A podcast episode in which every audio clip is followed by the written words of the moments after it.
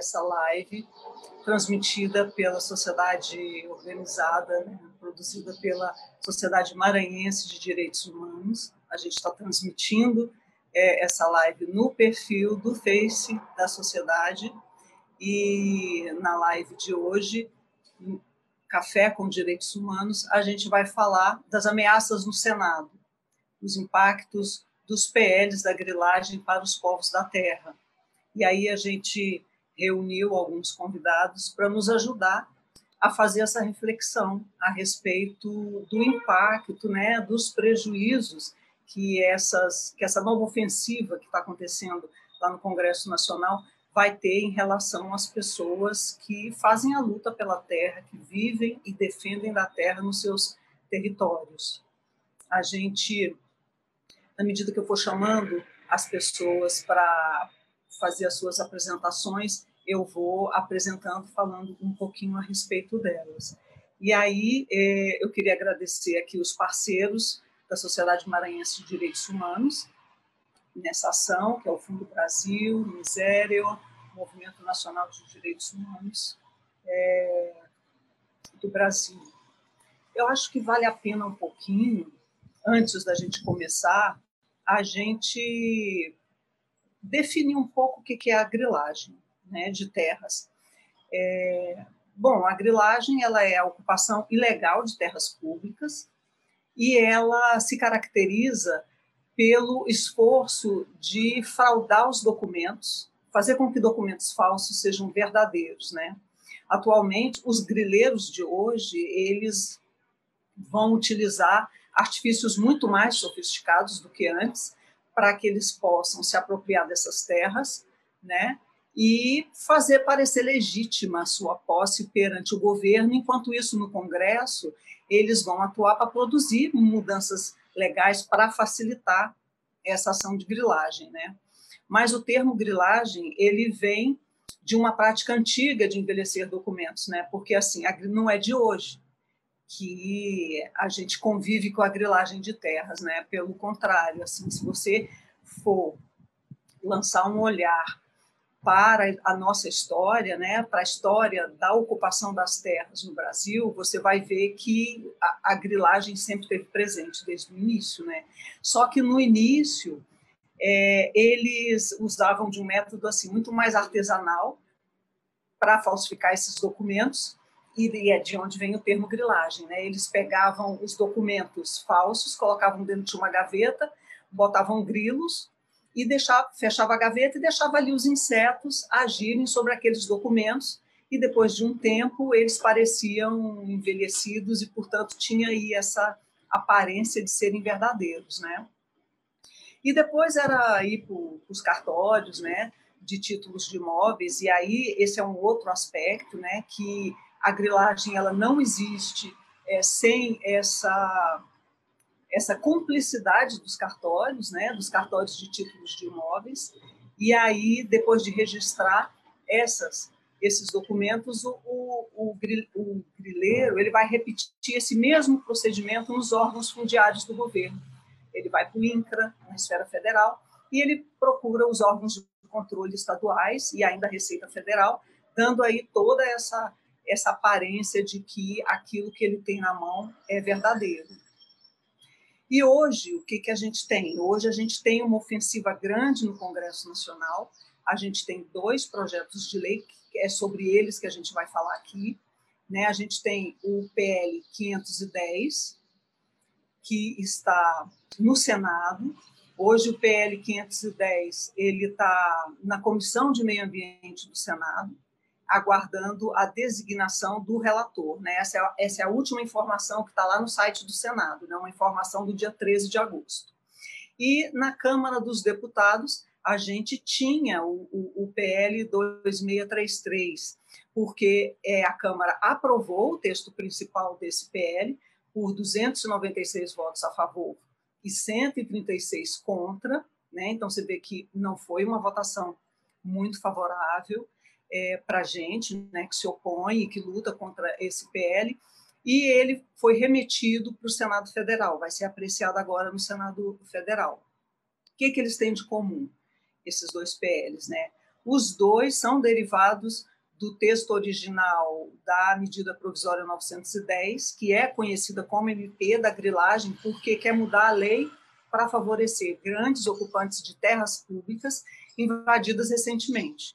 Né? Então, assim, a gente tem até é, a opinião do Observatório do Clima, por exemplo, é de que não há a menor razão para aprovar nenhum desses dois projetos, porque não há qualquer necessidade de modificar o atual marco legal né, para que aí os mais de 100 mil poceiros registrados no INCRA possam receber os títulos de propriedade. É, então, agora, eu quero passar a palavra para a nossa primeira convidada, Célia Tupinambá, é, que é da aldeia Serra do Padeiro, localizada na terra indígena Tupinambá de Olivença, no sul do estado da Bahia. Atualmente, ela é professora no Colégio Estadual Indígena Tupinambá Serra do Padeiro e cursa, faz licenciatura intercultural indígena junto ao Instituto Federal de Educação, Ciência e Tecnologia da Bahia.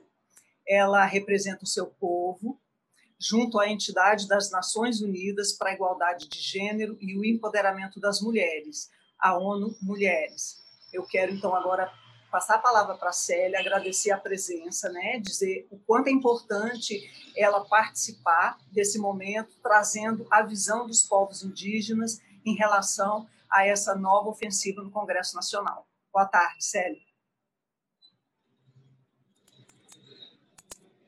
Boa tarde, muito obrigado. Queria agradecer também à sociedade maranhense por ser parceira do, do movimento indígena, por estar junto às minorias, estar junto às populações que realmente precisam né, desse apoio, principalmente nessa conjuntura que a gente se encontra hoje, o Estado brasileiro, né?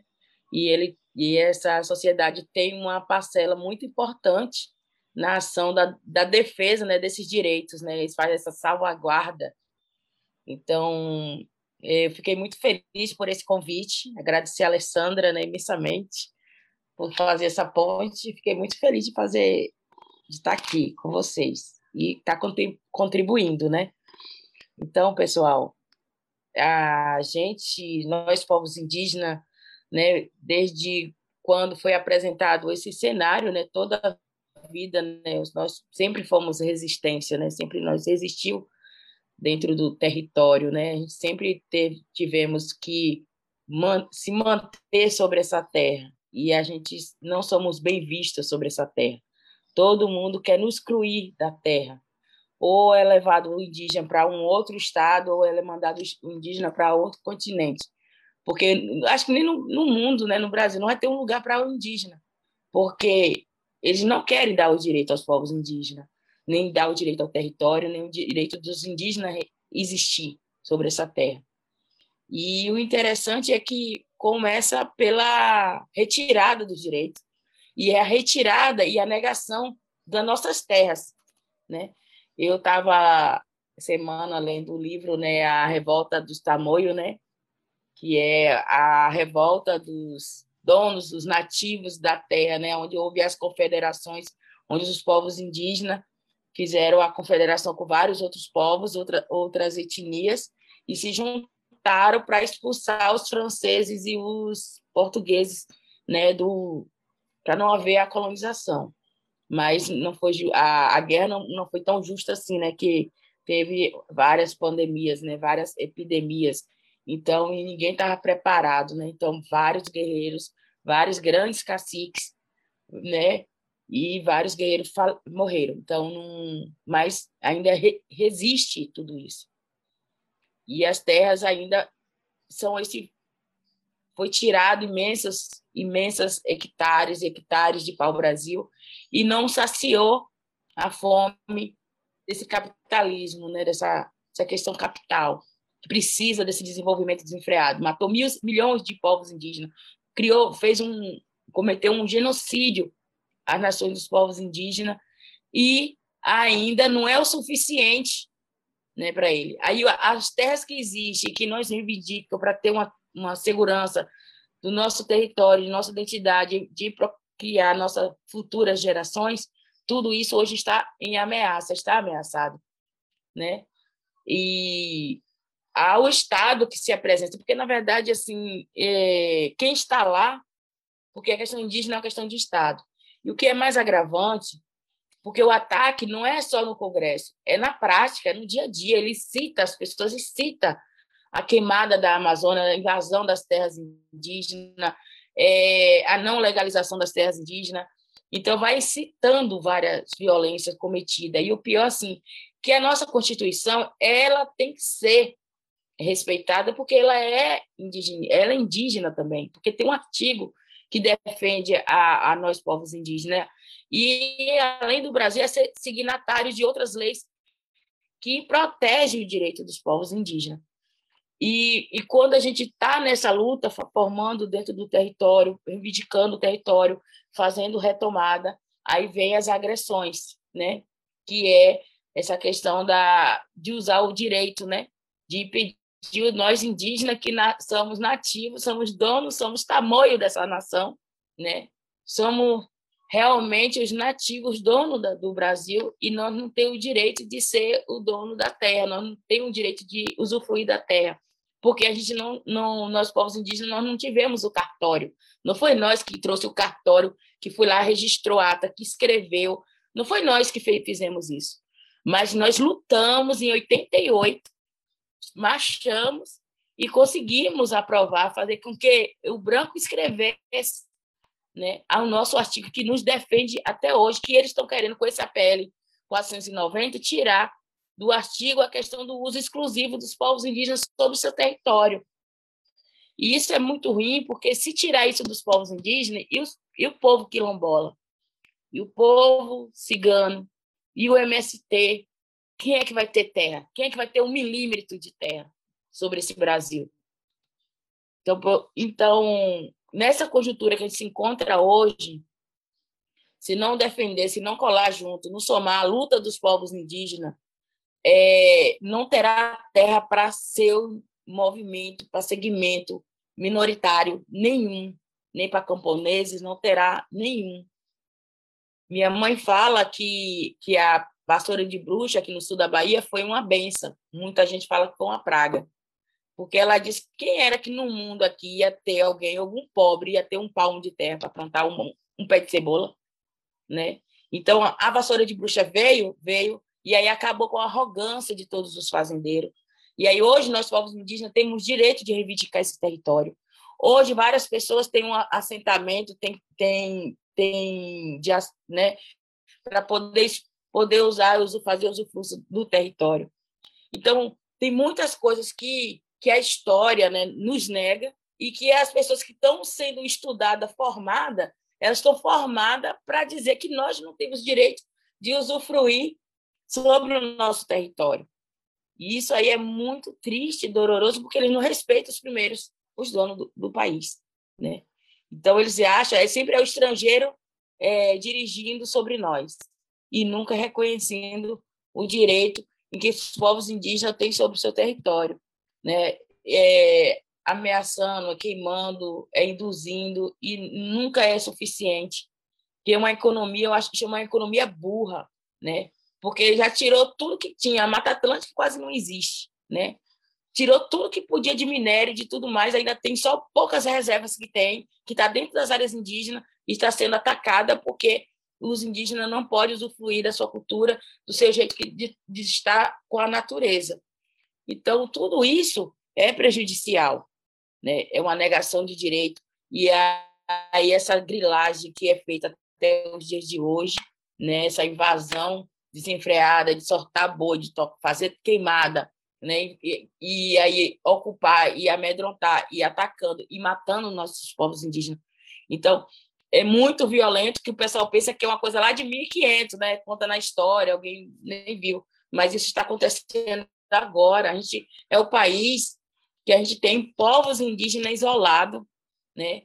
E aí o pessoal, pô, é, é assim, desculpa, eu não tenho contato é, porque não querem ter o contato. Eles precisam daquele espaço da mata, ele precisa sobreviver no ambiente dele. Para que forçar pegar uma, uma, uma de igreja e mandar lá para dentro para tentar arranjar um Deus para a gente? Para que a gente quer um Deus se a gente tem vários deuses? A gente precisa de um, não, rapaz, a gente precisa de vários. Então, e deixa nós com a nossa cultura, com a nossa fé. Se a sua fé e seu Deus resolve, então resolva a sua vida, dê sua felicidade. Vai, morra primeiro para ir para o céu. E a gente segue a nossa vida com o nosso território sagrado, porque o nosso território primeiro passa pelo sagrado.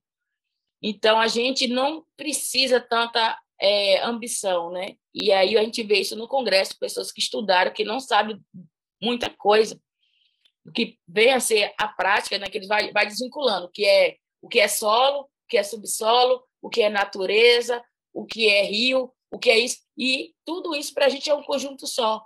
Não se vive sem a terra, não se vive a árvore no céu, não se vive só lá no céu. Para a gente não precisa todo esse conjunto para existir, para o território existir, para a gente existir. E, e a luta está sendo constante. A gente está descendo agora é, em agosto com uma caravana, né? Vai um, da Bahia, acho que vão, vão 14 ônibus, né? Para fazer esse protesto contra o marco temporal e contra a PL 490. Em setembro, estamos indo para a Marcha das Mulheres Indígenas também, fazer nossas mobilizações, né? E, e sempre estamos tá, sempre marchando na luta. E convidamos vocês também para marchar junto com a gente, porque dá o direito de vocês existirem. Vocês precisam de água para beber, vocês precisam de água, vocês precisam de ar para respirar, vocês precisam de alimentos saudáveis. Então, se a comunidade que temos é quem propomos isso para a gente, para o mundo e para as pessoas. Então, desculpe estar tá, tá falando assim, e depois eu posso falar um pouco mais dependendo das perguntas, né? E explanar um pouco sobre a luta do povo tupinambá, que a gente luta aí desde sempre, desde toda a vida. Obrigada. Célia, muito obrigada por compartilhar a sua visão, né? Essa visão tão espiritualizada, né, da Terra, né? Que essa noção de que a Terra não se separa dos seres humanos, né? E que a maneira como a gente lida com a Terra é a maneira como a gente se coloca no mundo, né? E então assim é é muito bom saber que a gente tem os povos indígenas como essa trincheira forte, né? Entre nós e, e a destruição. E a gente sabe assim que a luta que vocês que vocês defendem, né? E que, e, e que a forma como vocês lutam assim é profundamente importante para a gente, sabe? É toda essa visão. A gente sabe muito bem que os territórios indígenas são aqueles que são melhor preservados, né? A, as florestas, a água, os animais, né? Então assim vocês com essa cosmovisão que vocês têm, né, em relação ao mundo em relação a como se colocar na, na sua terra e no seu território, vocês nos, nos dão lições.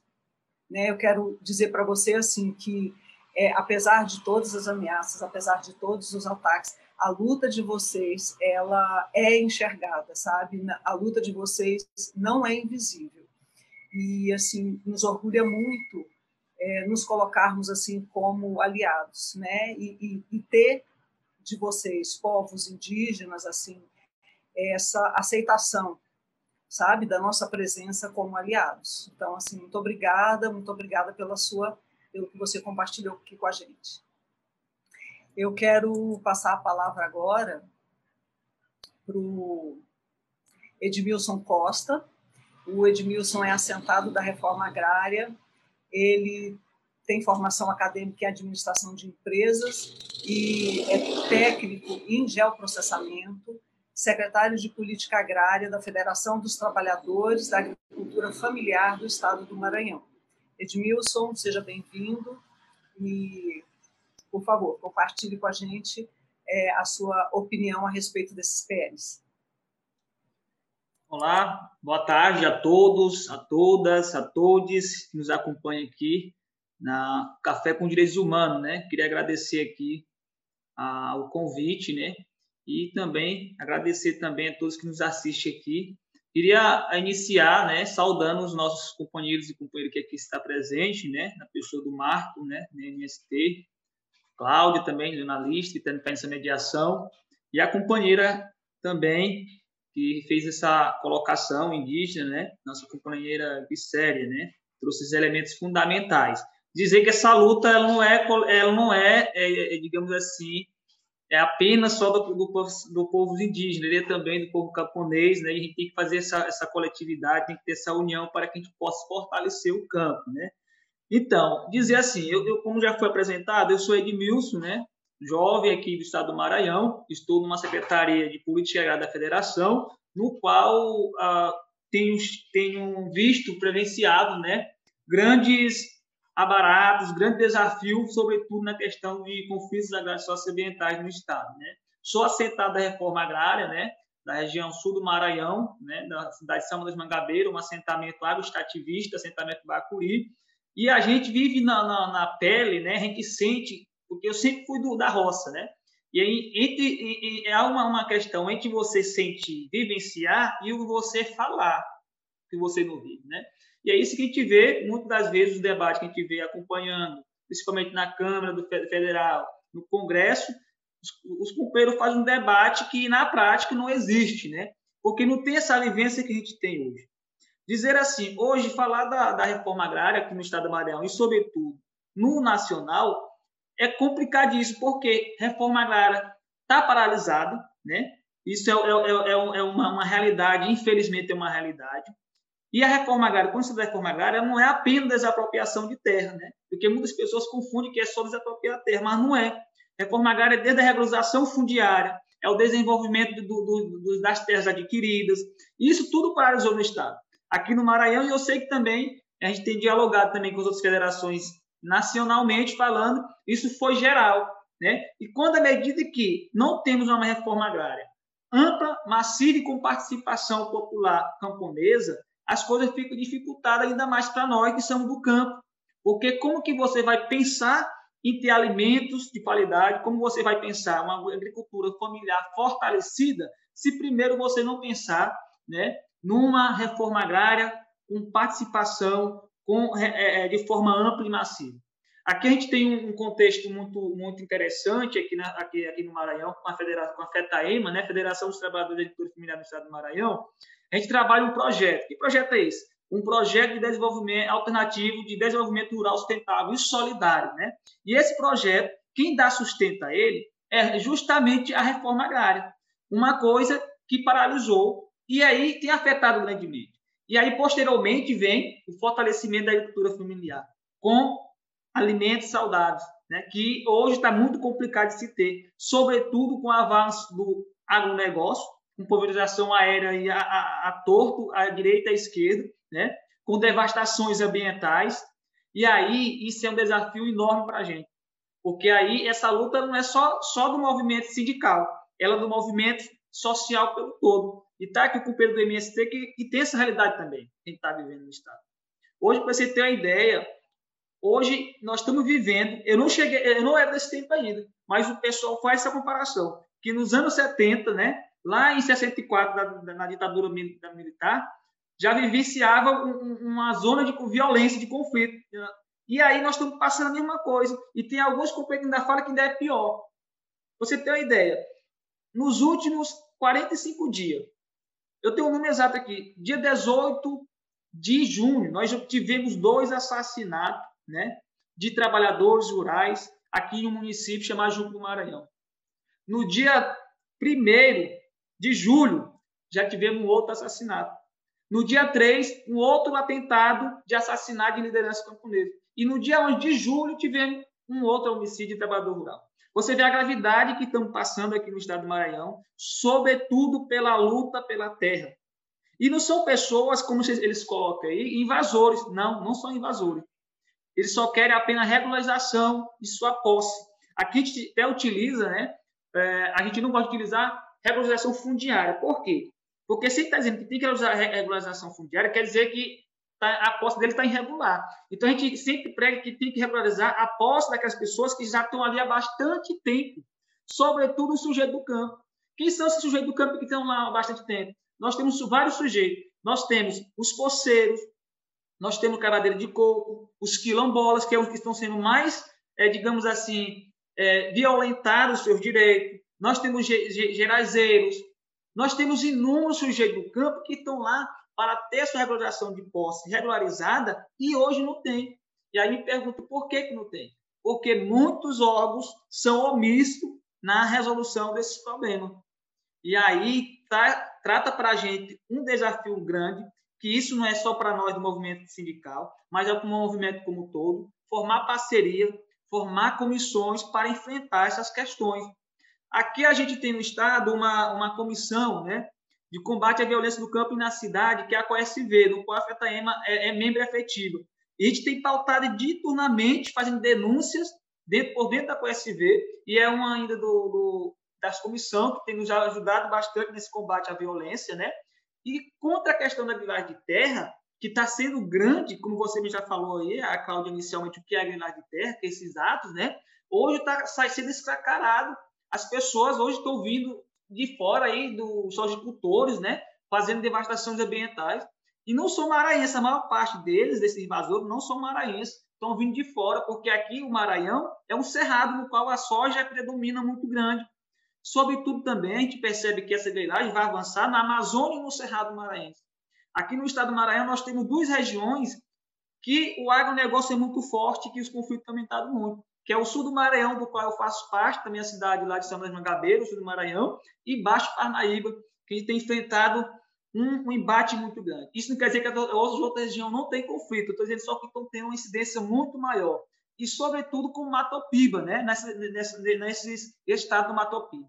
Então, a gente percebe que hoje a gente tem um desafio enorme e que nos remete a somar né, com todos os sujeitos do campo para que os nossos direitos sejam prevalecidos. Porque hoje a gente não está lutando mais, não é só pela terra. Hoje nós estamos lutando também pela própria vida. Porque à medida que, que os companheiros estão lá na sua terra defendendo e chega lá os, os provocadores dos conflitos ameaçando, matando, fazendo tentativa de homicídio, isso nos dá e remete uma, uma preocupação muito grande. E hoje a gente percebe também que os órgãos aqui em esfera federal, INCA, não tem orçamento, né? segundo ele, não tem orçamento para nada, não tem orçamento para fazer uma descida, para fazer um levantamento ocupacional, não tem um, orçamento para desapropriar, desapropriação zero, falaram para a gente, a gente tivemos é, segunda-feira, né? E a única coisa que ele falou que o foco do INCRA hoje é apenas titularizar. E isso para a área de assentamento. Quilombola, aí não tem, não tem, não tem nada. E isso eles é, falaram que não está vindo nem daqui, por exemplo, de, de, de do INCA de, de, do Maranhão, é lá de cima. Quem é de cima? O governo federal. Então, se o governo federal, desde o início, falou que não ia haver demarcação indígena e nem titulação quilombola, então percebemos que isso é uma, digamos assim, é uma, uma reixa já traçado lá no governo dele antes de ser eleito. E aí é onde a gente remete também a ideia política partidária que a gente influencia muito. Influencia muito por quê? Se hoje nós tivéssemos uma bancada que realmente defendesse a nossa categoria, essa, esse PL que foi passado lá na Câmara Federal, com certeza não teria ido assim, porque nós vimos uma diferença muito grande, onde tivemos 296 a favor e apenas 136 contra. Daí já percebemos o embate que é e a força que tem. Nós temos pessoas que nos representam. E aí nós temos um desafio muito grande, que é nas próximas eleições, nós voltarmos conscientes. E aí, eu, é, refletindo mais nessa questão do PL 233, é, eu estava até vendo, o, analisando como que está se dando esse processo, onde já temos o PL do 510 de 2021, né? E esse PL 200 2.633, que passou agora recentemente na, na, na, na, Câmara Federal, que é 2020. Ambos fazem complementação. Para quem? Né? Para os médios e grandes proprietários. Porque a, a, eu estava acompanhando alguns sites, esse tá sendo, já está sendo conhecido como mãe de todas as boiadas. Porque realmente é isso. Está passando as boiadas. E aí, nesse governo que ele sabe que não vai ganhar mais uma próxima, ele está fazendo de tudo para deixar o agronegócio fortalecido para menosprezar os pequenos produtores rurais, né, que são todos esses sujeitos que já falei, incluindo, incluindo os indígenas, incluindo quilombolas, assentado, no geral. E essa é a política dele. E se a gente não tiver organizado como movimentos sociais, movimentos civis, vai ficar muito complicado para a gente estar nesse embate. Mas de uma coisa é certa, a gente, movimento sindical, a gente não vai abrir mão de reivindicar os direitos que são dos nossos agricultores e trabalhadores rurais aqui no Estado. E eu percebo também que em todas as esferas dos movimentos que estão nesse embate não vão desistir também. Porque essa luta, ela foi conquistada. Nós conseguimos nosso direito, não foi só com suor, não, foi dado sangue. Eu digo isso porque meu pai é assentado em reforma. E muitos deles deram sangue para que nós possamos estar aqui hoje. E se a gente não tiver essa consciência de estar reivindicando, dialogando, ocupando os espaços políticos, sociais e também partidários, a gente não vai conseguir muita coisa. É por isso que a gente tem sempre que ocupar os espaços, desde movimentos sindicais, movimentos sociais, para que possamos fortalecer essa luta camponesa. Né? Porque, assim, à medida que você aprova um PL que vem favorecer né, médios e grandes proprietários, que é com até seis modos, modos fiscais, né? E aí, ainda mais, aquelas pessoas que, que invadiram uma área, digamos assim, até 2008, 2011, a pessoa não sabe como chegou a invadir uma área pública agora já pode já ir lá no cartório, vai lá no, no órgão fundiário e registrar o que é dele. Onde, onde que já se viu uma coisa dessa? Onde que já se viu uma pessoa que se diz enquadrar na, pelo direito à terra, ter uma propriedade de imóvel, a pessoa já tem uma quantidade X, ele vai lá e ainda consegue ainda, pelo esse PL que foi aprovado.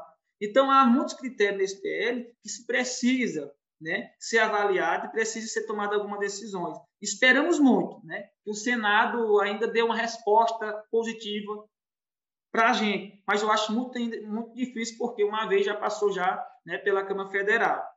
Não é que, que a gente não concorda né, que seja feita uma distribuição de terra, é, digamos assim, boa, né? A gente está aqui reivindicando para quem? Quem que favorece esse, essa, essa, essa, esses PL?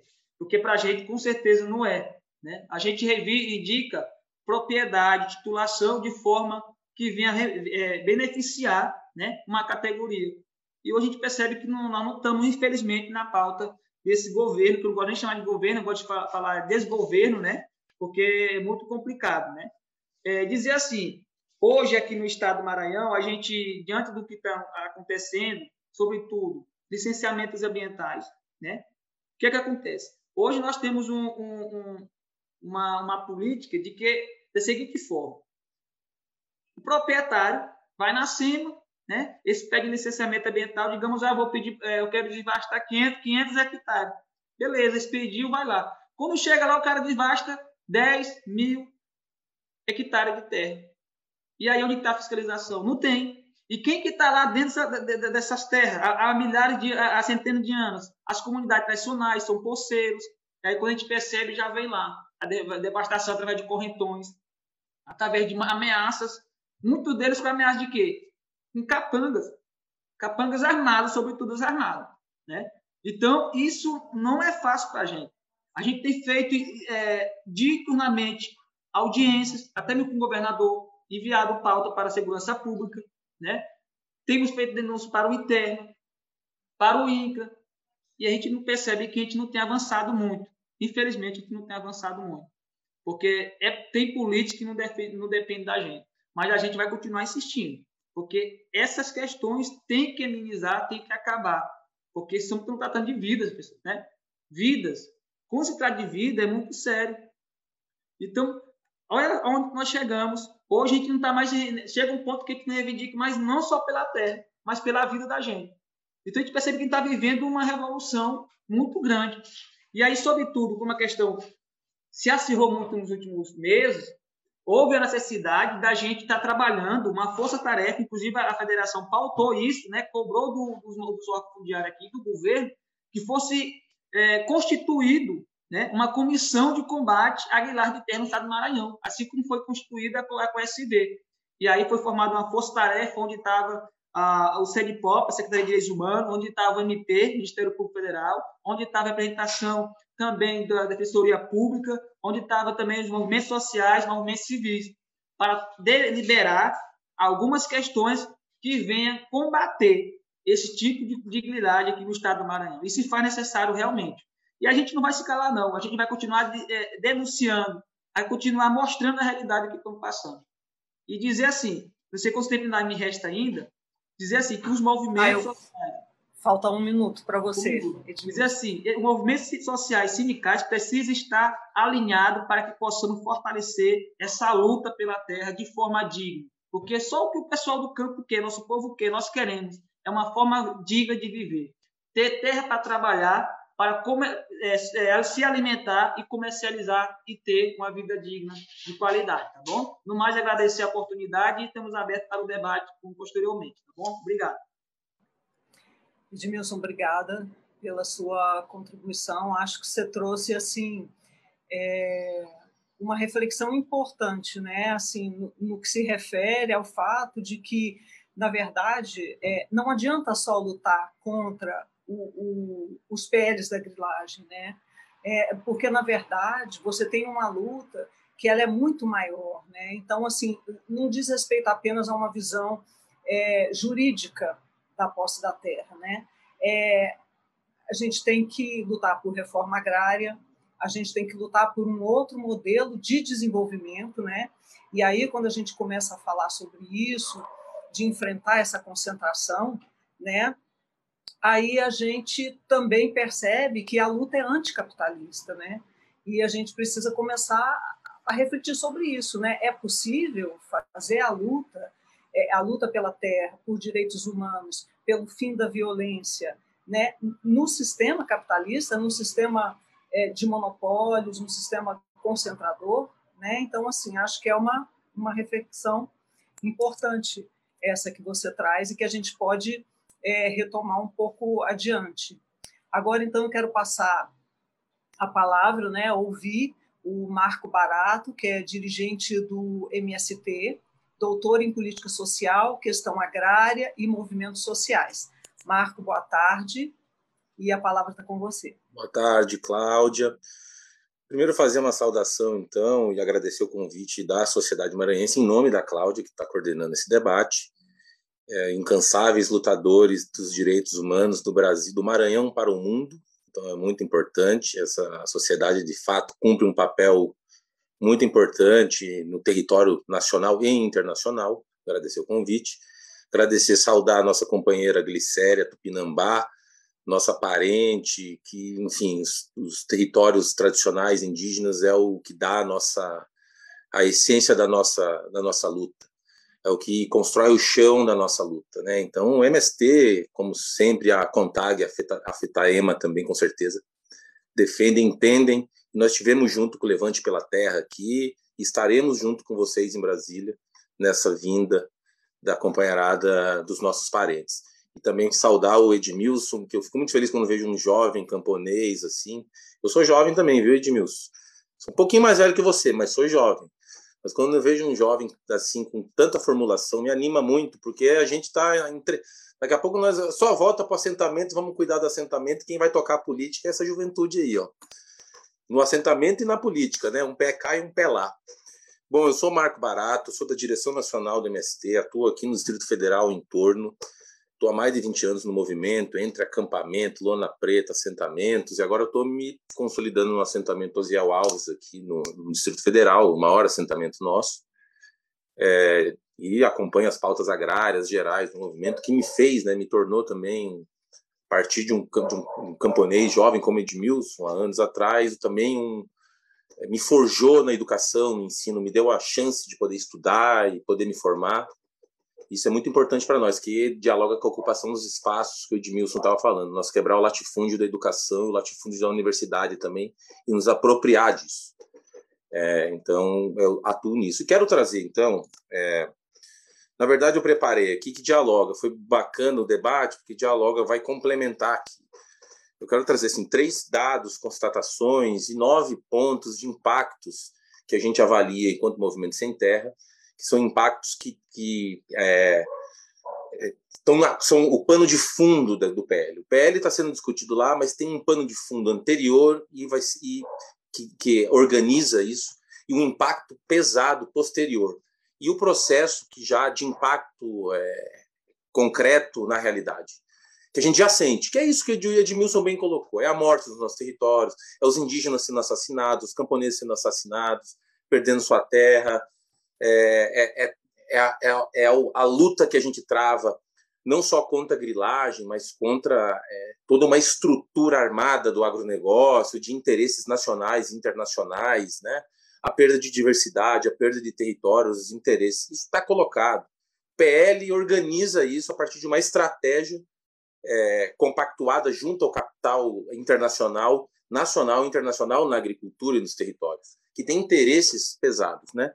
O Instituto Socioambiental trouxe três, dois dados de uma constatação que eu acho que são interessantes. Um primeiro, desde 2018 a 2020, estima-se né, que é, é, a grilagem de terra, esses invasores, né, eles vão ser beneficiados aí, esse projeto vai beneficiar, vai anistiar é, cerca de 55 a 65 mil hectares de terra, que são em grande parte griladas e terras públicas ocupadas por grilagem, por especulação, vão ser anistiados e beneficiados. Estamos falando de 55 a 65 mil hectares de terra. Parece pouco, mas é bastante terra.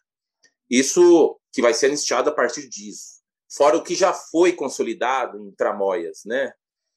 Outra questão é, também, entre esse mesmo período, a grilagem aumentou entre 2018 e 2020, a grilagem ela aumentou no Brasil em 274%. É o governo genocida do Bolsonaro, a gente não espera nada desse governo. É obviamente que é um governo é, que abre as portas para isso, é um governo que acredita. Ele, ele indígena, quilombola, pequeno agricultor, camponês, é na bala, é morto. O projeto é o agronegócio, é o grande. Inclusive, no agronegócio existem disputas entre o agronegócio atrasado, que é o que ele representa, que é o agronegócio de Naban Garcia, da União Democrática Ruralista, que comemora o Dia do Agricultor com uma arma, no, com a imagem de um agricultor armado. Esse é o simbologismo do, da questão. E é isso que ele acredita. E a agricultura mais moderna, que está em embate, a agricultura do agronegócio mais moderno, né? defendido pela CNA e outros, é, que é um problema igual, tão igual do ponto de vista, é, só que há um embate entre esses projetos do agronegócio. Mas quando fecha em relação à grilagem, eles fecham entre eles.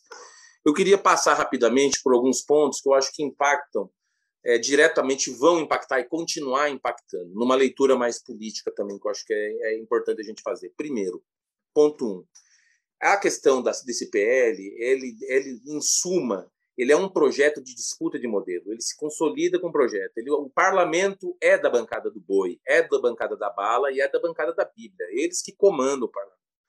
Essa saída da democracia burguesa parlamentar, é, ela é muito difícil pelo processo. A não ser que a gente tenha uma correlação de força, de massa muito forte para transformar a realidade, por ali por dentro a estrutura é dominada por esses conglomerados, porque é eles que financiam as eleições, eles que financiam as candidaturas e é eles que estarão lá.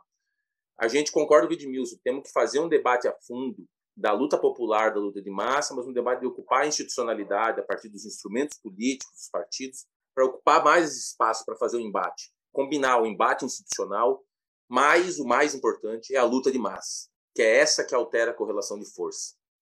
É, então, esse é um projeto de disputa de modelo. E ele tem como foco, foco central, primeiro ponto deles, a expansão das fronteiras agrícolas de produção do agronegócio. E isso se consolida em consonância com a estratégia que o capital organiza na agricultura. O agronegócio da soja, do milho, ele não tem terra para plantar mais. Então, ele precisa das terras indígenas, ele precisa das terras quilombolas, ele precisa das terras de fronteira, ele precisa do controle desse território, ele precisa tomar os assentamentos já consolidados, é, diversas formas para tomar, arrendamento, você, é, você é, entra nos, nas áreas de assentamento é, tentando cooptar o povo pela cooptação, né, pela violência, né? Então você vai controlando. Isso é é a estratégia deles, porque eles precisam o território terra para eles não é a terra sagrada, que é para nós, não é a função social e ambiental da terra que nós compreendemos. Terra não é mercadoria.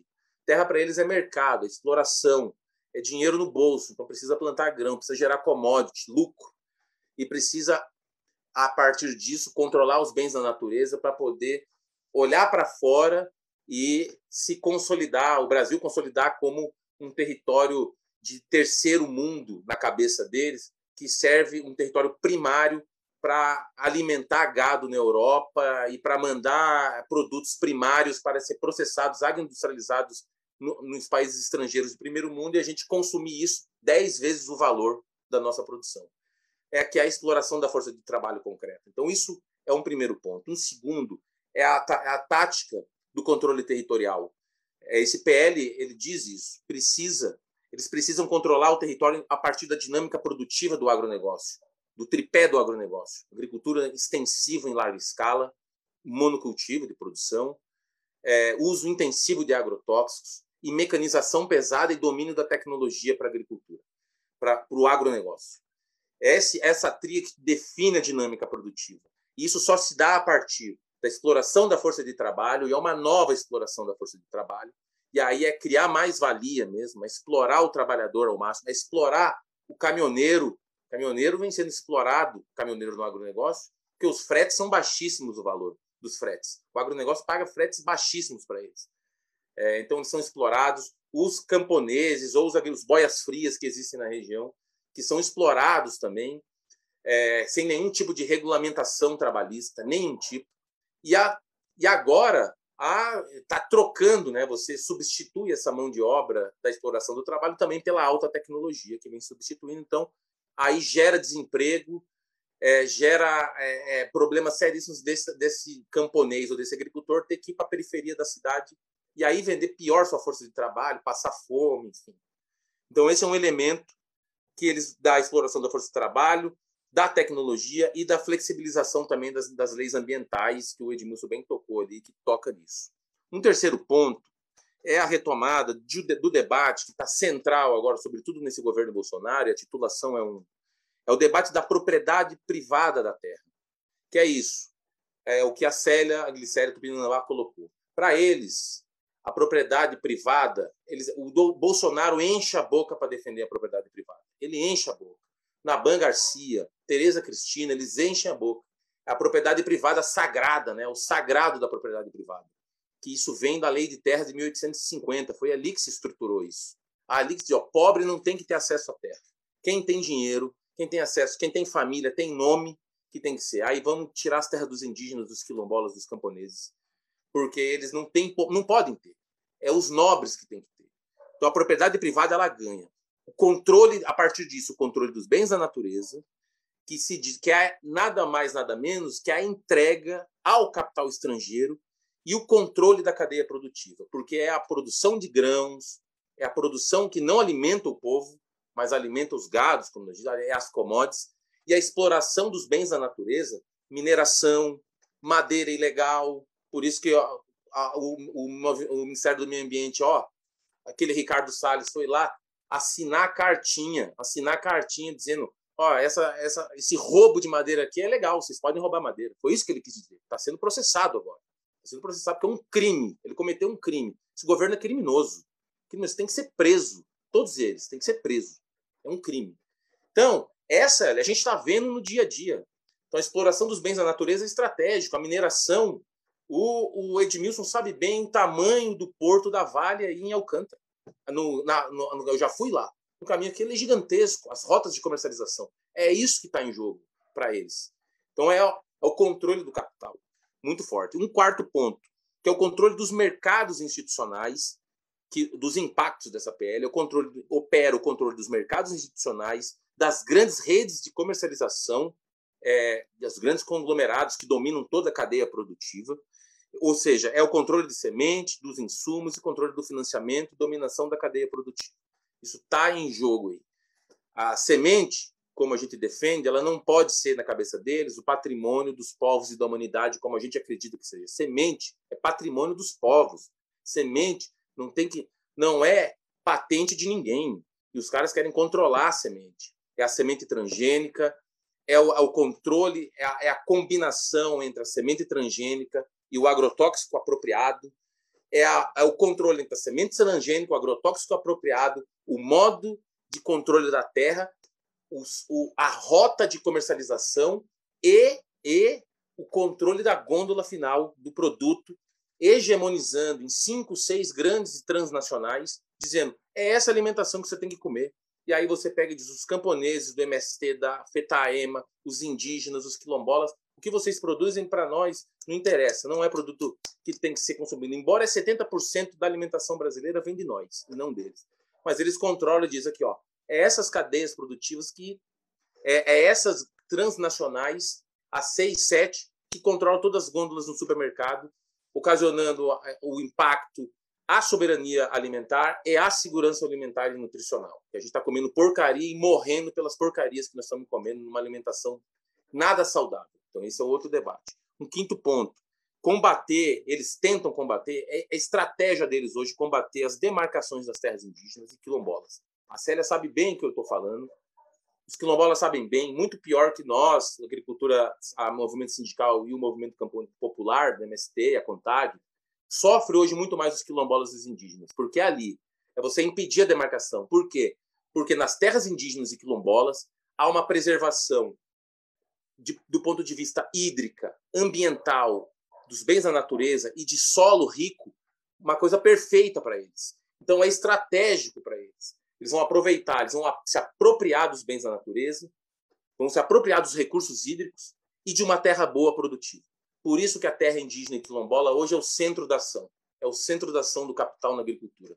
E eles vão matar os indígenas e quilombolas para alcançar isso. Então, os territórios de fronteira, os territórios em litorais, que envolvem os pescadores artesanais, e os de fronteira, porque é controle de território de fronteira fronteira com Bolívia, fronteira com, com Venezuela. O agronegócio está ali, porque ele precisa controlar isso. E a perda de soberania nacional nossa, o controle disso. O governo apoia isso. Está internacionalizando essas terras. Elas estão entrando na grilagem e entrando na regularização.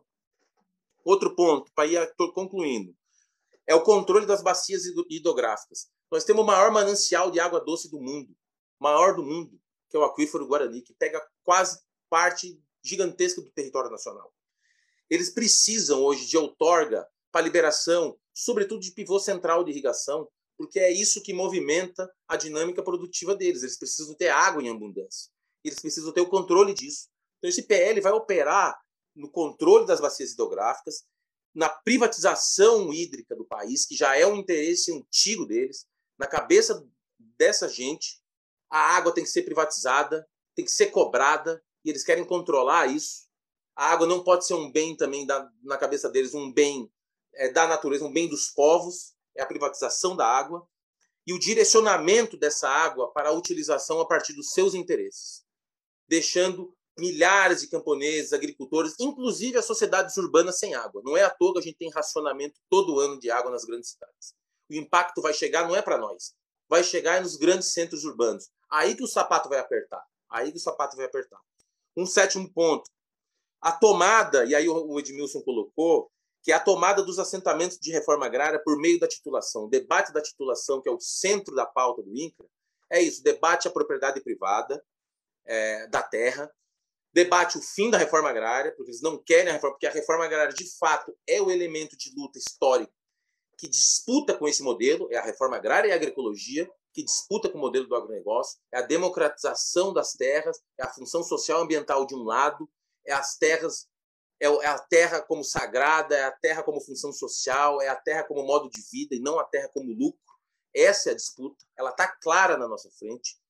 E eles estão operando dessa forma, desmontando o INCRA, desmontaram o Ministério do Desenvolvimento Agrário, desmontaram o Ministério do Meio Ambiente, desmontaram a FUNAI, desmontaram todos os órgãos, as autarquias que debatiam isso, que nos garantiam isso, para, de fato, é, retirando a reforma agrária, retirando a possibilidade de demarcação de terra, para poder operar aí, para ser o centro da disputa nessa operação de consolidação desse projeto do agronegócio internacional e nacional aqui nas terras, né?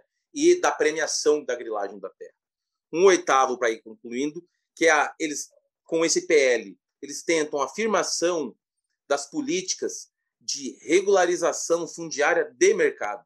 É mais ou menos uma forma que o Fernando Henrique fez em 1996, quando ele, para tentar acabar com o MST, naquele período, e com o debate da reforma agrária, ele instituiu o PRAN, que era a Política de Reforma Agrária de Mercado, que nem isso tem mais no governo, que era que foi as, os bancos da terra, que foi a, a, as políticas de crédito fundiário. A Contag defende, tem políticas interessantes de crédito fundiário. Agora, não pode ser o centro, porque o nosso camponês ele não pode ser onerado nisso. A terra, nós não podemos pagar por uma terra que é nossa. Essa que é a questão, né?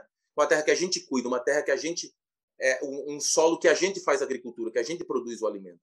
Então eles estão agora eles largaram a reforma agrária e estão nesse projeto de regularização fundiária de mercado que beneficia toda essa pelo CPL beneficia a partir de 2.500 hectares de terra, anistia todo mundo e beneficia todo grileiro que invadiu o território até essa metragem. Ou seja, nós temos assentamentos inteiros que são desse tamanho. Se o assentamento, por acaso, tiver alguma, algum problema judicial ou de dominalidade, a gente pode perder um assentamento inteiro num projeto desse. Um assentamento de 20 anos. Quilombo Campo Grande, em Minas Gerais, no sul de Minas, Campo do Meio, nós tivemos uma batalha pesada. É exatamente isso, um assentamento de 20 anos que a gente está perdendo, perdemos uma parte dele, porque a outra a gente conseguiu, mas esse é o centro do debate. Eles estão tomando, retomando a partir disso. Os assentamentos já produzem alimentos que têm relação histórica de cultura, de vida, de, de, de música, de musicalidade, de produção de alimento, de, enfim, é, é o, um território consolidado e com uma nova sociabilidade. Então, é isso. É, eles tentam fazer isso para definir novas regras de controle. E é isso, e beneficia, premia, né? E por último é isso, é a premiação e o incentivo à grilagem e às invasões ilegais nos territórios rurais, sobretudo nos territórios onde tem assentamentos consolidados. Edmilson sabe, onde nós temos assentamento consolidado, geralmente o agronegócio ele combate a gente, porque é disputa de modelo concreto na terra. Eles têm medo. Eles combatem de duas formas, ou judicialmente, ou com esses projetos de lei, ou cooptando o nosso povo no dia a dia. Eles fazem isso, eles vão para os nossos territórios, cooptam nosso povo, é, matam o nosso povo, ameaçam o nosso povo. Né? Então, isso é real, a gente vive isso no dia a dia. Então, está premiando tá premiando essa corja, está premiando essa corja. Então, são elementos, para concluir mesmo de verdade, que estão colocados aí, que nós precisamos nos debruçar.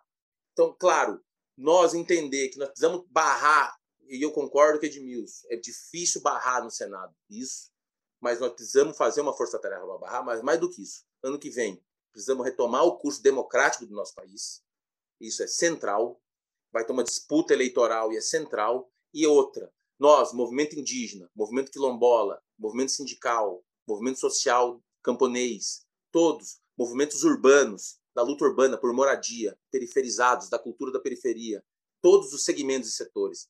Nós precisamos agora, na unidade, a partir das nossas frentes, Frente Brasil Popular, Frente Povo Sem Medo, nessa unidade, nós precisamos massificar as ruas, conversar com o nosso povo no campo e na cidade, baixar, pisar mais na terra, ser mais humilde na conversa, estar tá mais lado a lado, menos retórica e mais ação concreta, lado a lado com o nosso povo, ir para as periferias, ir para o campo, ir para os assentamentos, conversar, formar, formar consciência, consciência de classe, para a gente estabelecer grandes lutas de massa. Que é na luta de massa e os, que a gente consegue alterar a correlação de força. É na luta de massa que a gente consegue mudar qualquer tipo de votação, é na pressão popular nacional que a gente consegue. Então, isso é um desafio histórico da esquerda e nosso. Mas nós vamos precisar se debruçar, estamos se debruçando e vamos ter que continuar refletindo para travar essa e outras retiradas de direito. Então, eu agradeço, o MST se coloca junto nas trincheiras de luta com os indígenas quilombolas, a gente a relação com a CONTAG, com a federação aqui, viu, Edmilson, é muito boa. Nós estamos nas trincheiras pelo campo unitário agrário. Agradeço, é, Cláudia, a Sociedade Maranhense, conte com a MST, conte conosco. Obrigado. Obrigada, Marco. Acho que você trouxe alguns elementos também, assim, é, importantes para a gente pensar, porque você traz essa grande geopolítica, né? É, porque a gente vê que a luta ela possui muitas camadas, né? Então, assim, você tem ali os enfrentamentos no território é, contra grileiros, contra os, os, chefes locais, os coronéis locais, né? A Câmara de Vereadores, o prefeito, e aí você vem subindo, né?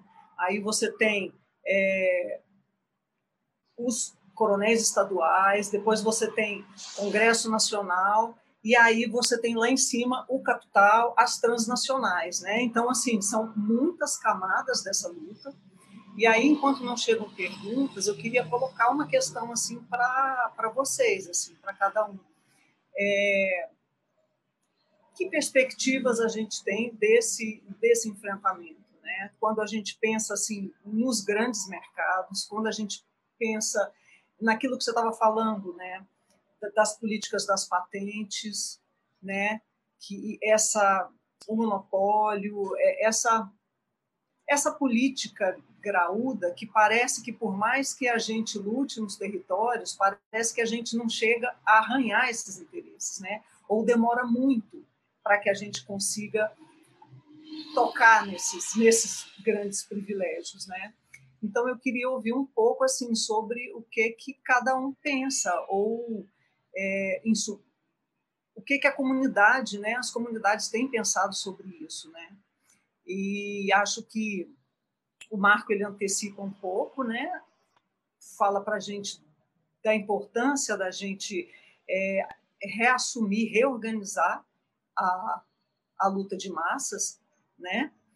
E aí a gente viu o que aconteceu no Chile, por exemplo, né? É, há uma, uma efervescência aqui na América Latina, né? Mas e, e assim são exemplos para nós, assim isso é um alento para a gente ver a maneira como outros movimentos sociais é, estão fortalecendo as suas lutas aqui na, na América Latina, as conquistas que eles estão conseguindo, né? Então vou passar a palavra aqui para a Célia, para ouvir de você, Célia, o que, que os povos indígenas estão pensando dessa, dessa geopolítica, né? de que maneira vocês se, se inserem nessa luta maior, como proteger a comunidade.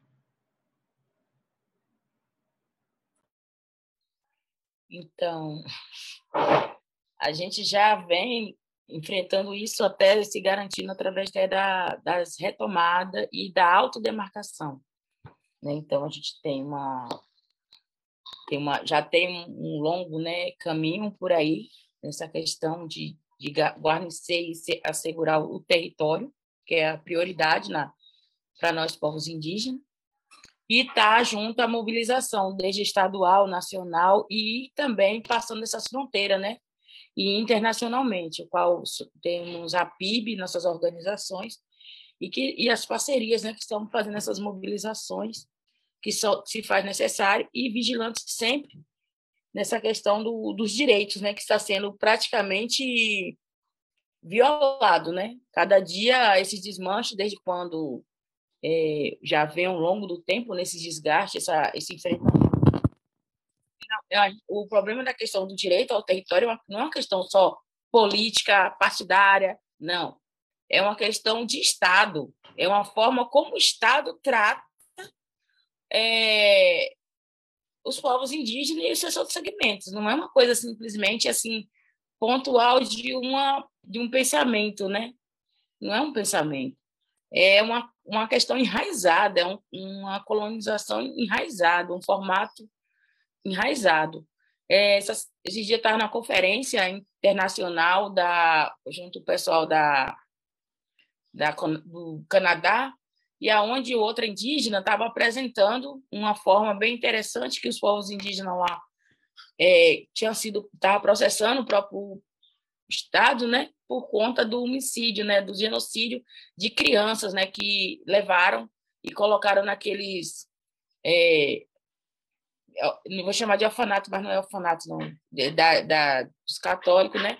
E lá eles denunciavam que existia o, o assassinato das crianças, e as crianças morriam e eram enterradas dentro do próprio espaço.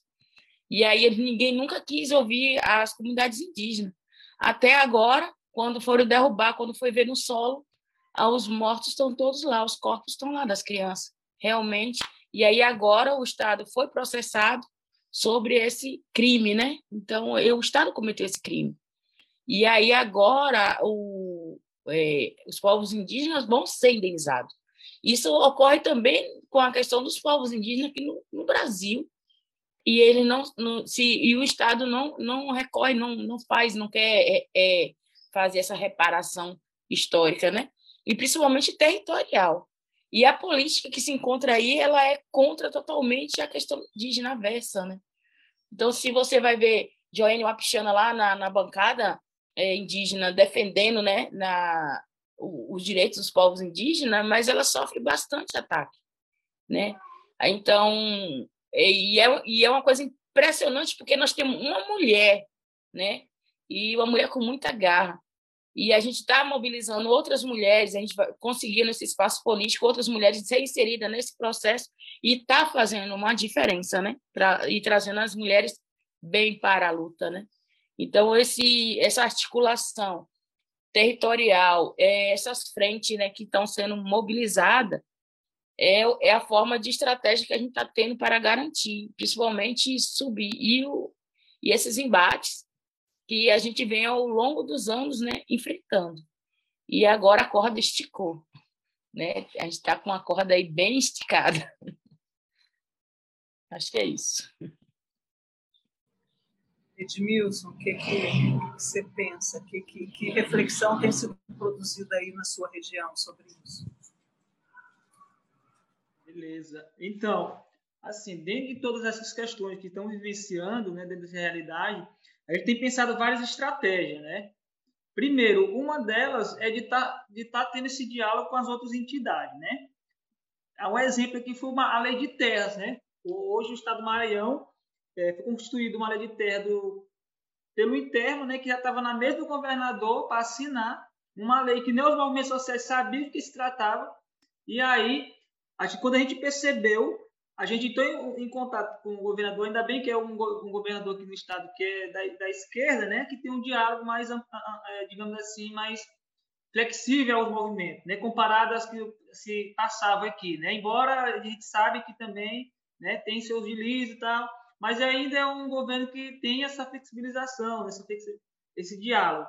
E a gente pediu que não fosse aprovado porque o movimento, o movimento precisaria ver como é que estava essa, essa questão dessa lei. E aí a gente trouxe, retomou essa, essa discussão, onde a gente constituiu um GT de, de trabalho, né, um grupo de trabalho, e fomos fazer uma contraminuto de lei de terra. Né? Então você vê o poder que tem desse conjunto quando a gente está unido em prol do mesmo objetivo. E lá nessa lei de terra estava questões, inclusive, que não nos representavam. Por exemplo, de regularização diária até 2.500 hectares de terra, onde já se viu um trabalhador né, se ser nominado pequeno trabalhador com uma quantidade de hectare aí. Será que ia favorecer realmente eram os pequenos? Não era. Então, são essas questões que tem que estar atento. E aí vem, foram chamados, ou foram convidados, né, todos os movimentos, a exemplo, MST, né, aqui que tem um diálogo muito bom, viu, Marco, com, com o Jonas, a Maria, um parceiraço aqui, é, exemplo, é, SMDH, né, Tijupá, MixCB, Coneruc, vários, vários, eu falo assim, mas foram muito. Então, o primeiro passo é quando surgir qualquer mazela desse tipo, que os movimentos estejam em consonância para defender uma pauta que é uma pauta só, que é defender os direitos do campo. Uma outra coisa que a gente tem utilizado bastante, inclusive hoje pela manhã, a gente promoveu hoje é, um seminário né, sobre conflitos socioambientais com os municípios que têm mais incidência né, de conflitos agrários. Para quê? Primeiro, conscientizar, fazer o chamamento dos companheiros para estar no embate, juntamente com, com, com as comunidades, dialogando, fazendo o acompanhamento, denunciando, né? Porque a gente percebe que o, nosso movimento geral, às vezes, com esse governo, ficou pelego, ficou né, engatinhando. E se faz necessário de empoderar nossos companheiros. Isso é um, é um fato. A gente tem utilizado também, é, encaminhar para os, o, o sindicato aqui, porque hoje no estado do Maranhão são 217 municípios, né? Dos 217, a gente tem 215 que são filiados à federação. a gente caminhou o instrumental de, de, de pesquisa de Confis para que os companheiros do sindicato possam colher no seu município a, a incidência de conflito. Ah, tem é, conflito X na comunidade X. Quanto? Tanto. Quais assentamentos que são acompanhados? São do interno? São do INCA? São do, do, do crédito fundiário? Tanto. Para repassar para a gente, para a gente ter uma base do que é realmente estão passando no estado do Maranhão para poder ter como fazer essa cobrança aos órgãos fundiários, aos órgãos estadual, né, aos órgãos em governo, dizer, ó, nós estamos com um problema aqui que é muito sério, que deve, tem que ter uma resolução porque é muito grave. Então, a gente tendo esse número qualitativo e quantitativo, nos remete de ter dados específicos e dizer o problema é lá, então tem que ser resolvido lá, que a incidência está maior. Então, são esses contextos que a gente tem que estar tá fazendo para poder né, a gente ter essa representação e poder também conseguir, né, de alguma forma, resolver algumas critérios, tá bom? Ok, obrigada, Edmilson. É, eu vou passar a palavra agora para o Marco, e aí a gente tem uma pergunta, né? Que depois da fala do Marco eu vou é, fazer essa pergunta para vocês, que chegou de, de uma pessoa que está assistindo. E aí, como já são 5 e 25, aí na pergunta vocês respondem e já fazem considerações finais, ok? Então, Marco, agora a palavra é sua. Ô, Cláudio, eu vou. Ah, acho que foi a, a Rosiane que fez uma questão que dialoga um pouco isso. Como eu falei bastante desse impacto, dos impactos, mais do ponto de vista é, locais, mas que são é, agregados, eles, eles, se constituem a partir de inter, interlocuções e articulações a partir do capital internacional na agricultura, nacional e internacional, mas que ele, é, ele impacta diretamente no agricultor que está na ponta, que é ele é impactado. Às vezes ele não sabe, mas ele é impactado, ou para o indígena, ou para o quilombola que está na ponta, ele é impactado no dia a dia, ele sofre exatamente a, a partir dessa, dessa articulação de um modo que às vezes é muito localizado, mas ele tem uma articulação maior, que é o avanço do capital na agricultura. Ele se organiza e impacta conforme o seu território. No Maranhão, ele atua de uma forma específica, mas fazendo interlocução com a sua estratégia maior. Na Bahia, no território, no território do Tupinambá, mesma coisa. Aqui, mesma coisa. Na, região centro-oeste é muito característico também, no sul, né? Mas eu queria me referir ao que a Rosiane colocou, é, que é o que a, acho que foi a Rosiane que colocou, que é o que de fato a gente está pensando nos territórios, uma pergunta, que o que a gente está pensando nos territórios, quais são as práticas concretas de combate para além né, dessa, dos impactos, mas as práticas concretas que a gente enxerga. Né? No caso nosso do movimento, é, a gente opera hoje, estamos operando em três linhas assim para combater, para tentar combater a grilagem no concreto, dialogando, entendendo e fazendo as lutas maiores, mas no concreto, os nossos estados.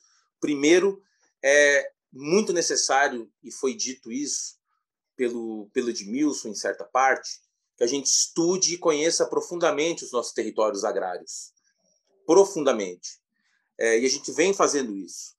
Porque você conhecer, estudar e conhecer o território te dá condição de fazer a luta mais acertada, de fazer o combate mais acertado. Não só a grilagem, mas a todas as questões que tentam impactar aquele território.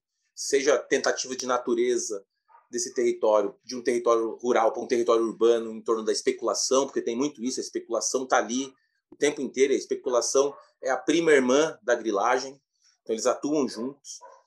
É, então a gente está tentando elaborar e opera muito nos estados, é, onde nós nos municípios, disputas institucionais, e é isso, é estudar, é criar os grupos de trabalho, é disputar institucionalmente, é disputar no parlamento, é, é ocupar os órgãos, as autarquias que hoje são autarquias que respondem por essas pautas e cobrem, cobrem esses grileiros, passa pano neles. Então nós estamos ocupando esse espaço, tensionando, estamos ocupando as secretarias de agricultura, ocupando os institutos de terra locais, ocupando as superintendências do INCRA, ocupando com o nosso povo para forçar o debate, dizer, ó, nós não aceita, nós não aceita de forma nenhuma que vocês passem pano na grilagem de terra e, ao mesmo tempo, invisibiliza a reforma agrária. Vamos parar. Então, o tensionamento social é, é popular na luta é, é, muito importante. É a pressão, é, é a, as proposições também, a partir desse debate, de leis. É, aqui mesmo a gente está num debate muito da criação de uma política distrital de reforma agrária, também da consolidação de envolver a reforma agrária dentro dos projetos de ordenamento territorial daqui da para você estabelecer regras e leis que de fato reconheçam a reforma agrária, a agricultura familiar camponesa e os territórios indígenas quilombolas que aqui tem também, é, que reconheça isso, como políticas centrais e estruturais é, de sociedade, né? de estrutura social, enfim. Então, esse é, é um dos elementos para a gente tentar minimizar o impacto da grilagem e combater eles ao mesmo tempo. O segundo é a ocupação de, das terras públicas, das terras devolutas, das terras em litígio, das terras improdutivas, que a gente deu uma recuada, mas estamos retomando agora.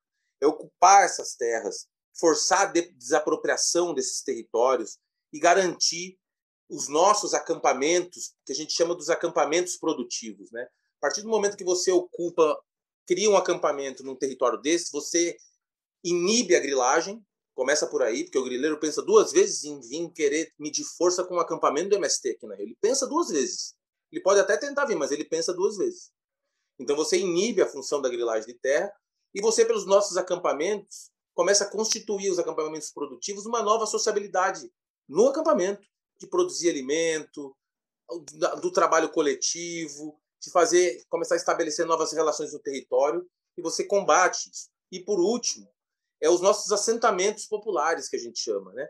Os territórios dos assentamentos nossos estão sendo atacados pela grilagem dentro do assentamento e também nas margens, fora.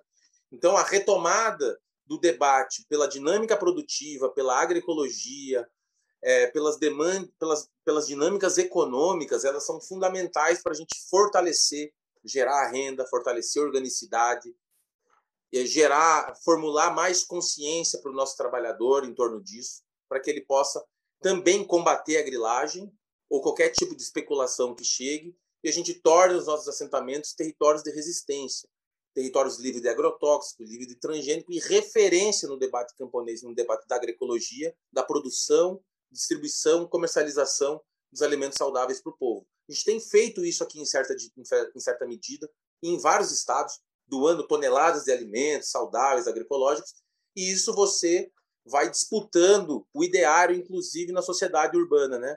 Você disputa a sociedade, você disputa mentes e corações, como a gente fala, né? E é uma disputa concreta, uma disputa do dia a dia e que inibe também a grilagem de terra e essa forma de ocupação de especulação e grilagem que esses é, que essa turma vem tentando impor aqui pela violência. É, eu vou ler aqui a, a pergunta enviada para Rosiane, pela Rosiane Dias, e aí vou passar a palavra para a Célia Edmilson, para vocês comentarem, né? É, ela pergunta assim, que enfrentamentos vocês enxergam que os movimentos do campo estão fazendo contra as práticas de grilagem, para além das incidências contra os PLs? de modo particular nesse contexto tão limitador. É você, Célia. E aí, se é. você já quiser fazer suas considerações é, finais, sim, fica à vontade. Tá. Obrigada. Então, desde a gente aqui hoje, essa semana mesmo passada, a gente iniciou aqui, a gente tem desde 2000 e e seis, a gente tem uma atividade com as mulheres, que é a Farinhada das Mulheres, Tupina Batizada do Padeiro, aonde a gente vai agregando vários outros povos, né, outras mulheres e também mulheres de movimentos, de outros segmentos, e vem para essa farinhada, né, e é onde há o processo e no final há uma feira, e essa feira é uma feira de partilha, não é uma feira de compra de dinheiro, não, não, não rola o dinheiro, é uma feira, mas não rola dinheiro, gente. E aí todo mundo que participou dessa farinhada leva a farinha, leva o beiju, leva a tapioca, leva tudo. E as pessoas aprendem, né? voltam a aprender que o dinheiro não é tudo. E assim, a solidariedade um ao outro. E aí, como nós estamos nesse período de pandemia, e aí a gente resolveu, não tinha como fazer a mesmo na mesma proporção, então a gente estava na 15ª edição, e aí a gente fizemos novamente a farinhada das mulheres, onde as pessoas dentro da comunidade, todo mundo doou mandioca, né? tinha mandioca madura. Então, a comunidade passou, o grupo de jovens passou coletando essas, mandi essas mandioca, levando para casa de farinha, fizemos a farinha e fizemos a doação, que seria uma farinhada. A gente, de vez de fazer a feira, a gente fez a farinha solidária para sensibilizar e mandar. A gente mandou para as organizações né, que ajudam a gente, que contribui, que foi o pessoal da, do CIMI, a gente mandou para a FUNAI, a gente mandou para as igrejas, que para mostrar para as pessoas que o território é um território saudável, é um território de vida, e é um território que acolhe. Né? E a gente teve essa iniciativa porque a gente pensa no outro, a gente pensa na humanidade e a gente não quer um território para lucro, a gente quer para o bem viver. Então, essas ações que a gente faz é o oposto do que a grilagem quer. Né? Então, as nossas pequenas ações que a gente faz dentro da comunidade de olhar o outro, e essas pequenas ações é que faz a diferença do outro nos olhar. Então, de ver como é necessário e importante o nosso território. E desde já, deixo meus agradecimentos a todos que estão aqui nos assistindo, né, e contribuindo. Obrigado, Edu, Edu Chaves, tá? É, eu fico namorando aquelas fotografias suas dos pássaros, viu? É... e agradeço também a Sociedade Mariense, o pessoal aí que está aí do, do MST, do FETAG, o pessoal quilombola, né, do Maranhão, que são pessoas maravilhosas, que conhecem um bocado, gente, e que estiveram aqui na minha aldeia, que teve a oportunidade de conhecer o nosso, nosso trabalho.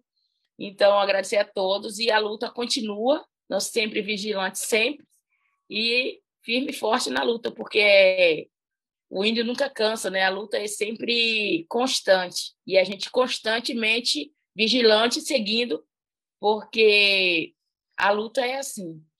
E eu não sei se eu poderia fazer agora ou depois, eu queria fazer um canto. Aí vocês dizem se eu faço agora ou se eu faço no final. Acho melhor você fazer no final, porque aí a gente encerra com canto, né? Ok. Então, vou passar a palavra para o Edmilson e aí eu volto para você para você fazer o canto. Obrigada, viu, pela, pela sua. Então, eu agora? É sim. Beleza. Então, de uma coisa nós concordamos, né? Nós queremos direito de propriedade, né? Isso, isso não pode abrir mão. Nós queremos, mas de que forma nós queremos isso, né? Direito de, de, de, de propriedade coletiva pode ser individual, mas de que maneira? De uma maneira que tem segurança jurídica, né? de maneira que venha reduzir a violência no campo, que venha viabilizar o acesso ao crédito para o desenvolvimento das suas áreas, que venha promover o uso eficiente da terra e garantir responsabilidade ambiental também, né? Porque a gente sabe que hoje quem mora na terra, a terra é mãe, né? A mãe é pai. E aí quando a gente trata essa questão, a gente trata com carinho, porque a gente sabe quando a gente se trata como um sentimento, a gente tem que ter isso em mente, que tem que tratar, tratar com zelo. E cada pessoa que está no campo, ele tem esse zelo. Ele vê aquele, aquele território como algo sagrado, algo que tem uma cultura, algo que tem toda uma história, né? E aí o primeiro passo que tem que se fazer hoje, que eu percebo que está passando um desafio muito grande aqui no Maranhão, é conscientizar nosso povo a não vender seus territórios já adquiridos. Porque hoje a gente teve uma, uma, uma reunião que teve hoje, relato de uma companheira, né? Eu acho que até os companheiros ela aqui, que é a nossa companheira Adriana, que é ex-presidente da CUT, no qual o assentamento dela lá em Açailândia, de 66 famílias assentadas, apenas quatro, apenas quatro não venderam seus assentamentos consolidados. Isso nos entristece muito, porque à medida que a gente está no embate, na defesa dos trabalhadores, para permanecer na terra, vai lá os companheiros e vende quando adquire. Isso para a gente, é, é, a gente fica triste, angustiado às vezes. Mas a gente não vai parar por isso, não, porque nós temos uma Adriana da vida que está lá insistindo, é por ela que a gente vai fazer essa luta, essa defesa. Né? Então, que a gente possa, primeiro passo, conscientizar nossos camponeses a não fazer esse tipo de ato, porque foi adquirido com muito suor, com muita, muita força, com muita dedicação. E aí, esse processo de conscientização, de dizer a importância dessa luta, de dizer a importância dessa terra para a produção, de forma que venha dar sustentabilidade às suas famílias, de forma que seja ecologicamente bem saudável, né? e que possa comercializar de forma que permanecer na terra, tendo desenvolvimento, isso é fundamental, né? Porque não é fácil hoje se ter uma terra, se ter um, um ambiente, é, digamos assim, totalmente equilibrado e ter a questão hídrica equilibrada. Hoje mesmo nós tivemos relato de que tem pessoas que moram no campo que estão compondo água mineral porque não tem água mais potável. Essa é a realidade que está passando. Então, que campo é esse que a gente quer? A gente tem que se conscientizar. Né? E para isso, a gente tem que levar o embate, conscientização para o nosso povo, porque a gente sabe que a base hoje é tudo. Né? E aí eu faço esse chamamento também para os companheiros e companheiros possam fazer com isso com nossa base, porque nós sabemos que o agronegócio está aí a cada momento, pressionando de um lado, pressionando do outro. E aí chega um termo que a gente não consegue, infelizmente, ter o controle disso tá bom? Mas o primeiro passo é isso, né? Dizer assim que agradeço a oportunidade de estar aqui com, com os companheiros e companheiras aqui presentes, agradeço também o espaço oferecido pela Sociedade de Direitos Humanos e dizer que está aqui para contribuir da melhor forma possível e dizer que a gente não vai parar diante dessas mazelas, a gente vai continuar insistindo até que nosso direito seja respeitado e que nosso povo possa viver dignamente bem. Tá bom? Abraço. Obrigada, Edmilson. E obrigada pelos exemplos que vocês trouxeram, né? Acho que uma das coisas mais importantes assim que a gente teve na reunião é dizer que sim, é possível viver diferente, é possível viver segundo a solidariedade, é possível trabalhar a terra de outra forma, é possível proteger, é possível produzir sem veneno, né? Porque na verdade a sociedade ela passa por essa lavagem cerebral, né, de muitos anos dizendo que não, só é possível produzir assim só funciona assim, né? O modelo é esse, essas são as sementes, né? Como o Marco falava, porque essa é a semente mais é, produtiva. Nós sabemos fazer, vocês não sabem, né? Então assim, é, a gente precisa lutar muito contra esse monopólio do pensamento também, né? Então ouvir de cada um de vocês aqui é, que é possível de que é possível viver de um outro jeito, né? Os povos indígenas trazendo é, os seus exemplos, assentados, acampados, quilombolas, né? Então, assim, é muito alentador para a gente que está aqui na cidade é, ouvir e dizer para vocês que a gente apoia essa luta, somos aliados e contem conosco, né? Daqui de onde nós estamos. E agora eu vou devolver para a Célia para ela encerrar nossa live com esse canto.